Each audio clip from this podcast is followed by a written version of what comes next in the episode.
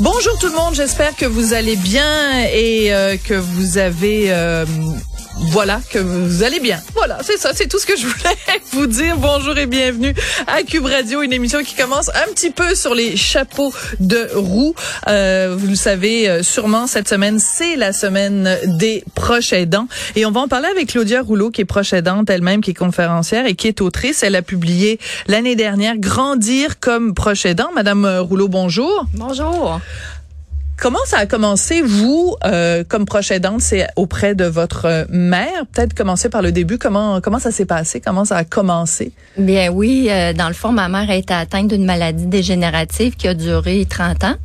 Mais mon rôle de proche aidante, c'est vraiment euh, accentuer, si on veut, les 30 derniers mois de, de sa vie, où j'ai demandé à mon employeur de travailler quatre jours pour vraiment passer tous mes mardis avec ma maman.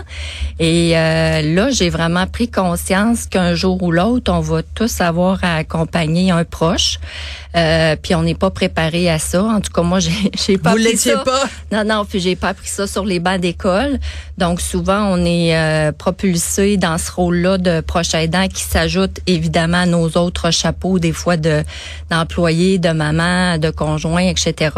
Et euh, c'est exigeant et souvent, c'est ça, on, on se sent pas euh, outillé. Donc c'est ce qui m'a vraiment donné euh, l'idée de de publier euh, le livre Grandir comme proche aidant, qui est vraiment un guide, un coffre à outils pour aider les personnes en ce moment qui vivent euh, cette situation-là. Parce que les chiffres sont absolument euh, énormes. Évidemment, on est une société qui vieillit déjà, donc euh, les statistiques à cet égard-là sont quand même euh, assez probants. on dit que au Québec, il y a un adulte sur trois qui est proche aidant. Je vous avoue que je regardais ces chiffres-là et je me disais, c'est peut-être exagéré, mais quand on se dit, bon, proche aidant, ça peut être, bon, évidemment, envers un parent euh, qui est plus âgé, mais ça peut être un frère, une sœur, une amie un ami, euh, un conjoint. Donc les possibilités sont, sont vraiment euh, multiples. Ben oui. euh, ce chiffre-là, 2,3 4 millions, ça me paraît énorme, mais c'est réaliste. C'est réaliste. Puis moi, ça fait un an que je me balade à travers le Québec euh, pour donner des conférences oui. aux personnes proches aidantes. Puis je vous dis que le chiffre est, est vraiment réel. Mais ce qui me préoccupe, c'est que 35% de ces gens-là, par contre, ne se reconnaissent pas comme proches aidants, ce qui fait en sorte qu'ils n'ont pas le réflexe d'aller chercher les ressources, les frapper aux portes des organismes qui existent, et encore moins d'aller chercher les crédits d'impôt fédéral et provincial qui existent pour eux. Donc moi, depuis euh, janvier, je fais que euh, ça. Je suis dédiée à, à cette cause-là à temps plein pour justement faire connaître aux gens euh, les clés qui ont fait euh, toute la différence dans la vie de notre famille pour que les gens se sentent outillés. Mais aussi, c'est quoi les références utiles, les organismes? Il y en a des centaines à travers le Québec qui sont là pour donner un coup de main aux personnes proches. Et euh, mon rôle, c'est vraiment de, de, de, sensibiliser la population. Donc oui, euh, c'est le visage de la proche aidance est large. Puis en même temps, ben à tort, les gens pensent qu'être proche aidant, faut habiter 7 jours sur 7 avec la personne. Ce qui n'est pas le cas. Alors que comme vous le dites, moi j'étais proche aidante les mardis, mon papa l'était à temps plein, ma soeur les week-ends, parce que c'est un travail d'équipe. Si c'est ça. Chacun y allait à, à son tour, mais euh, c'est important ce que vous venez de dire parce que si, surtout si vous parlez de crédit d'impôt, bien sûr, au provincial ou au fédéral, ça signifie qu'il y a beaucoup de gens qui, ne sachant pas qu'ils ils, ils cochent tous les critères pour être déclarés proche aidant, ne bénéficient pas de ce filet social qu'on a quand même décidé de se donner comme comme société. Donc, c'est important de le reconnaître. Oui, faut euh, faut sensibiliser les gens puis de, de, les inviter à jaser avec leur comptable et fiscaliste parce qu'il y a huit mesures qui existent, mais comme vous le dites, sont méconnues donc sous euh, sous-utilisées.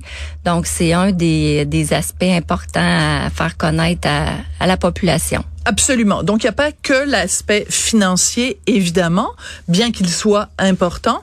Euh, il y a aussi tout l'aspect des, des ressources. Et moi, c'est ce que j'ai aimé. Je vous dirais pas que j'ai lu le livre au complet, mais je l'ai feuilleté, en tout cas, avec beaucoup de curiosité et beaucoup d'attention.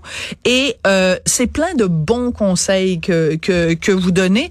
Euh, quand vous donnez, justement, des conférences, c'est quoi le, le, commentaire qui revient le plus souvent dans les, les manques que les gens ont par rapport à la prochaine danse? Ben, vraiment les, les outils parce que les gens savent pas par où commencer, puis ils sont essoufflés.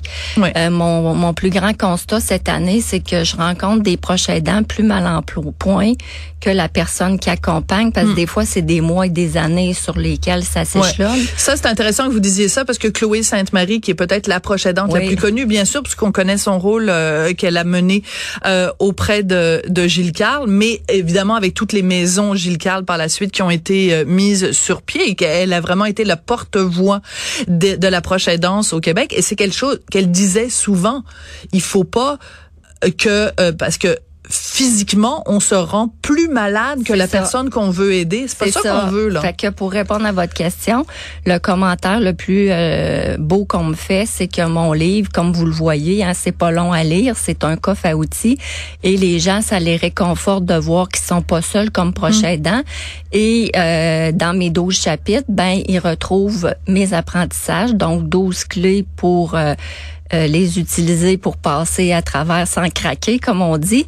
Mais surtout, dans ce livre-là, ben euh, c'est le répertoire des organismes qui ont fait la différence et euh, des références utiles. Puis tant qu'à faire, vous avez dû remarquer qu'à la fin de chaque chapitre, je donne des devoirs à faire. Oui. Je pose des questions de réflexion aux gens parce que je veux qu'ils déposent dans le livre leur leurs états d'âme, mais aussi euh, qui notent des idées euh, puis des, des actions qu'ils veulent prendre auprès de, de leurs proches plus tôt que, que tard. Parce que je me rends compte que des fois, il y a des sujets avec l'entourage qu'on aurait avantage à, à aborder. Euh, Comme quoi, par exemple? Ben, je dis dans mon livre, parler de la mort, ça fait pas mourir.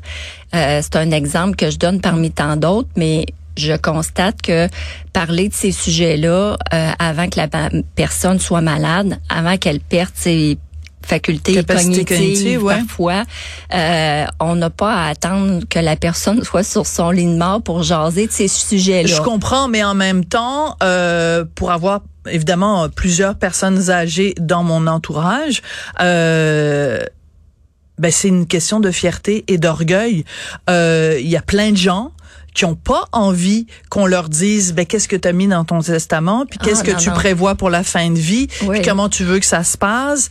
Euh, c'est et il faut respecter aussi la volonté de quelqu'un qui bien que se sachant en fin de vie n'a pas envie de parler de sa fin de ah, vie. tout à fait. Mais moi je parle bien en amont de ça. Je vous donne un exemple. Il y a dix ans comme cadeau de Noël j'ai demandé à mes parents de m'accompagner dans un salon funéraire. Eh ben vous êtes spécial méchant party à Noël vous Méchant party d'anniversaire? Ben, mon père et moi, cette semaine, on en parlait, puis on, en riait encore parce que ça a été un, des plus belles après-midi avec mon père parce ah, qu'il était pas du tout malade, puis il est encore vivant aujourd'hui, il a 77 ans, il pète le feu, mais cette journée-là, lui, ça le ça l'a libéré son esprit, puis moi, ça l'a libéré le mien parce que on est allé ensemble visiter euh, la résidence funéraire.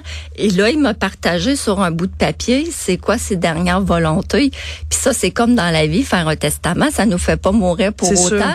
mais c'est juste que ça l'évite les chicanes de famille puis ça l'évite que euh, quand on arrive euh, sur le vif des décisions importantes à prendre ben qu'on n'est pas pris de court puis on sait euh, comment, euh, c'est quoi les, les, réponses à donner? Parce que moi, pourquoi je suis paisible aujourd'hui puis que j'ai pu écrire un livre, c'est que j'ai réalisé tous les souhaits de fin de vie de ma mère. Hmm. Donc, je suis sereine là-dedans. La fameuse wish list, la fameuse wish list, la liste de souhaits en, bon français. Euh, et vous vous abordez ça. Il y a tout un chapitre dans votre livre euh, qui parle de ça. L'importance d'être à l'écoute aussi euh, de la personne qui est en face de nous et de savoir ce qu'elle veut faire. Euh, Mais c'est pas tout le monde, encore une fois, même la liste de souhaits, c'est pas tout le monde qui est prêt à la faire. Vous, vous avez eu cette chance-là et, et je vous en sais euh, euh, très heureuse d'avoir pu justement partager ça avec euh, son, ses parents. C'est pas tout le monde qui est capable d'avoir ce ben dialogue-là. non, dans le fond, il faut avoir l'oreille attentive et quand ça s'y prête, ben on peut en jaser. Mais comme vous le dites, tout ça se fait dans le respect puis la dignité. L'idée c'est pas de bousculer les gens, mais moi je partage des clés qui ont fait la différence et qui fait qu'aujourd'hui, on est en tant que famille euh, en paix avec euh, avec l'accompagnement de ma mère qui s'est échelonné quand même sur hmm. plusieurs années euh, parce que on voulait pas justement avoir des des remords de conscience. Fait que c'est tout simplement une invitation aux gens de dire ben des fois c'est ça on, on peut jaser de, de certains sujets mais quand le moment évidemment est est propice là. Hein. De quoi les gens euh, qui sont proches aidants ont le plus besoin? Ben le top numéro un euh, qui ressort dans toutes mes conférences, c'est le besoin de répit parce que les gens sont essoufflés, euh, sont euh, au bout du rouleau, épuisés, comme, épuisés vraiment. Puis pour prendre soin de quelqu'un, il faut d'abord prendre soin de soi. Ça, on le dira jamais assez.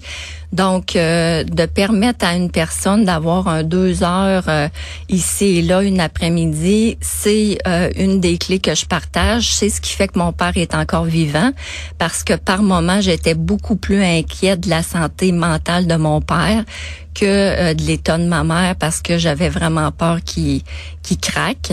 Donc euh, de s'accorder du répit là, euh, puis dans mon livre je donne des des endroits ou des, des ressources qu'on peut interpeller facilement qui sont là pour ça, offrir quelques heures ou des fois un week-end pour changer d'air comme on dit, puis rester sain d'esprit parce que si la personne pète aux frettes comme on dit avant la, la personne accompagnée, ben on n'est pas plus euh, avancé. Donc, euh, c'est le temps des fêtes qui approche bientôt. Le plus beau cadeau qu'on peut faire à une personne proche aidante, c'est de lui offrir euh, du un petit après-midi de, de, congé, puis pourquoi pas grandir comme proche aidant. Je pense que ça s'offre bien en cadeau pour. hey, vous êtes toute une vendeuse. Non, non, non, mais dans le sens où c'est vraiment, tu sais, moi c'est pas financier que mon mon objectif avec ce livre-là, mais c'est vraiment pour me dire ben si je peux aider d'autres proches aidants, c'est euh, ma mission pour laquelle je suis en sabbatique cette année de, de mon emploi. Donc, c'est vraiment euh, avec le cœur que, que je fais cet appel à tous là. Ben, parfait. Merci beaucoup, Claudia Rouleau. Je rappelle que vous êtes vous-même, donc, euh, ben, vous l'avez été et vous l'êtes encore, proche aidante, conférencière et autrice de ce livre Grandir comme proche aidant. Et surtout que c'est la semaine des proches aidants. Et euh, même si vous n'êtes pas capable de donner du répit, peut-être juste saluer, hein, prendre un, coup de téléphone et dire euh, aux gens autour de vous qui sont proches aidants ou proches aidantes, parce que ça se conjugue très souvent au féminin, à quel point vous êtes fiers d'eux et du travail qu'ils font. Juste cette tape-là sur l'épaule, des fois, ça peut faire toute la différence. Ah Merci beaucoup. Merci. Merci, Madame Rouleau.